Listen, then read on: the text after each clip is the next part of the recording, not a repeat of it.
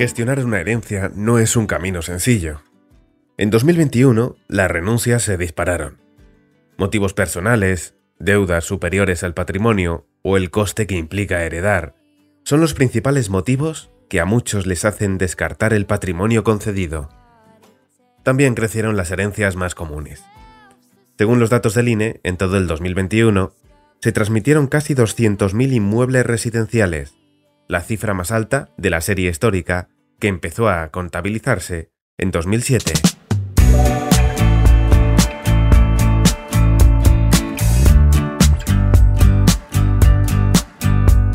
Pero, ¿qué hacer cuando somos nosotros los que heredamos?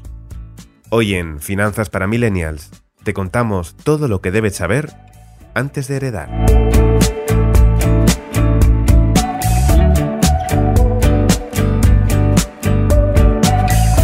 Heredar es siempre un trago amargo, que además la enorme documentación, papeleo y burocracia hacen aún más difícil. Nicolás Salguero, CEO y cofundador de Arbor. Lo primero que debemos hacer al recibir una herencia o al concedernos una herencia es tener en cuenta que en este momento, que seguramente sea eh, bastante emotivo y complicado por haber perdido a alguien cercano nuestro, eh, es que viene además un momento de elevada implicación con documentos legales, eh, una serie de trámites burocráticos que hay que pasar. Eh, vamos a tener que estar, mm, digamos, muy pendientes de un montón de documentos y además, pues puede tener un coste, ¿no? Cosa que, que hablaremos un poco más adelante. Realmente el primer, primer paso es obtener una serie de certificaciones, el certificado de defunción, el de últimas voluntades y el, certificado de seguros con coberturas de fallecimiento. Una vez hecho eso, tenemos que obtener una copia del testamento. Si por lo que fuese no hubiera un testamento, entramos, em, digamos, en el, en el, ciclo de prioridades. ¿no? Por un lado, eh, se prioriza el, el, viudo o viuda, los hijos, luego los ascendentes y así sucesivamente.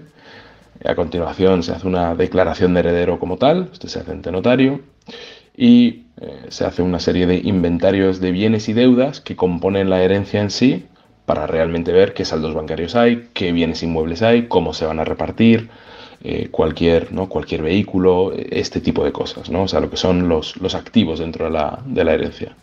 Y luego ya se hace un, documento en el que se parte la herencia per se, ¿no? la herencia como tal se reparte, y por último, eh, la liquidación de impuestos. ¿no? Y esta liquidación de impuestos eh, viene por el impuesto sobre sucesiones y donaciones, que se puede hacer eh, hasta seis meses eh, más tarde de recibir esta herencia.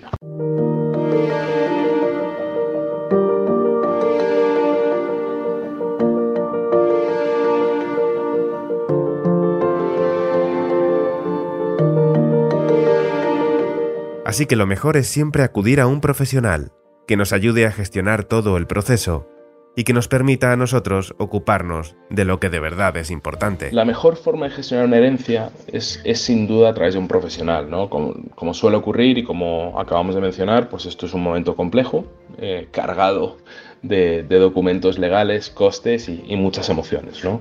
Entonces mm, podemos ir a nuestro gestor de confianza que nos referirá eh, a un abogado o podemos ir, si lo conocemos, directamente a un, un abogado especializado en este tipo de cosas. Suele haber obviamente un componente fiscal y esta persona seguramente sea nuestra mejor punta de lanza para llevar el proceso. No solo van a ser, digamos, muy eficientes y muy profesionales en cómo lo van a llevar a cabo y seguramente mucho mejor que nosotros peleando con un montón de documentos en un momento tan complicado, sino que además al final del día, bueno, eh, no van a tener esa carga emocional eh, que tenemos nosotros. Y en este caso los, digamos, los honorarios suelen ser bastante, eh, bastante factibles, ¿no? bastante realistas.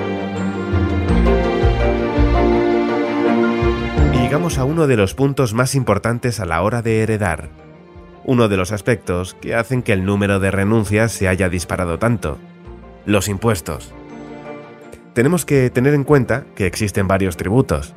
El que más nos afecta es el pago del impuesto de sucesiones. Pero también, cuando hay inmuebles de por medio, el de plusvalía municipal. Y es aquí donde está la pregunta. ¿Cuándo merece la pena renunciar a una herencia? Sí, esto es una pregunta que surge mucho, ¿no? Con esta fiscalidad, ¿cómo, ¿cómo decidimos si renunciar o no a la, herencia? A ver, la, fiscalidad que aplica en este caso es la de sucesiones y donaciones, eh, pues es un, digamos, es un tipo progresivo que creo que va de un 7 y pico a casi un 35%, y luego si hay inmuebles, cualquier plusvalía eh, también hay que pagarla, hay un, hay un, impuesto sobre plusvalías que también hay que pagar.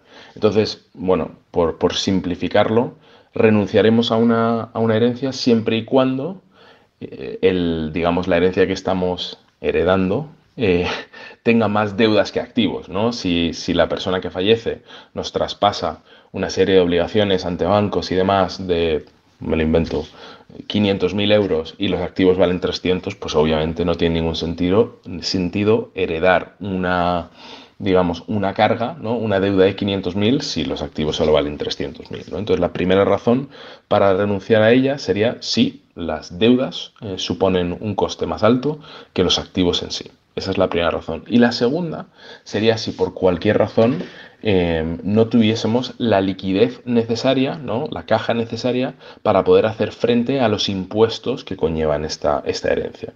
Esto podría ocurrir si los activos de la herencia son altamente ilíquidos, complicados de vender o que tardan mucho, mucho en venderse, ¿no? o son, digamos, eh, algo muy específico que no tiene mucho mercado.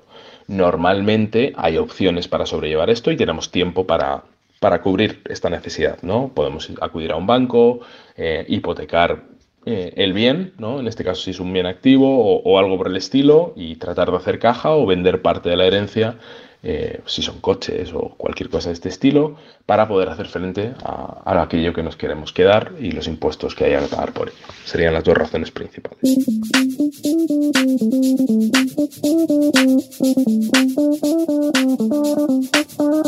En el caso de que nos compense aceptar esa herencia, ¿qué hacer con ella? La inversión es siempre una buena opción. Y en el caso de recibir un inmueble o una cantidad de capital extra, todavía más. Y si se compensa invertir el importe de la herencia eh, y, y, en qué, ¿no? sin duda que sí. Es decir, al final del día sea un exceso de liquidez que tenemos, sea una herencia, sea lo que sea, en el caso de una herencia, más aún, por sol, bueno, suelen ser sumas algo más grandes de dinero, ¿no? Y, vienen de un, de un solo sopetón, digamos, tiene muchísimo sentido invertirlos. Y la razón es porque al final del día eh, la inflación ¿no? corre todos los años, la inflación nos come nuestro poder adquisitivo y siempre hay que tener eh, ese activo, esos activos nuestros, ese patrimonio nuestro invertido, ya sea en mercado de valores, ya sea en bienes inmuebles o algo por el estilo. ¿no? Como siempre, hay que, hay que practicar mucha disciplina en eh, tener diversificada esa cartera, ¿no? Ese patrimonio que tenemos, no debemos meterlo todo en valores, debemos tener una parte en bienes inmuebles, una parte en valores eh, y, distintos activos en los que se pueden invertir. Pero sin entrar en el, en el detalle específico de cómo repartir eso, ya que eso depende mucho del perfil de riesgo de cada uno, la respuesta es un rotundo sí. Este dinero, este patrimonio, hay que invertirlo para que no pierda valor a largo plazo. Y es más, eh, en muchísimos casos, este dinero puede ayudarnos a producir un dinero que nos que bueno, mm, al final del día hace esa bola de nieve más grande. ¿no? Si invertimos ese dinero en el mercado de valores, gracias al interés compuesto, eh, digamos, esa cartera va creciendo, perdura en el tiempo y va acumulando valor. ¿no? Y además esa cartera, pues en este caso, pagará una serie de dividendos. En el caso de ser unos bienes inmuebles, pagarán una serie de alquileres si decidiésemos alquilarlos. Entonces, sin duda que sí, hay que, hay que invertir ese capital. Y como siempre os decimos, acudid a profesionales serios que os ayuden a iniciaros en el mundo de la inversión.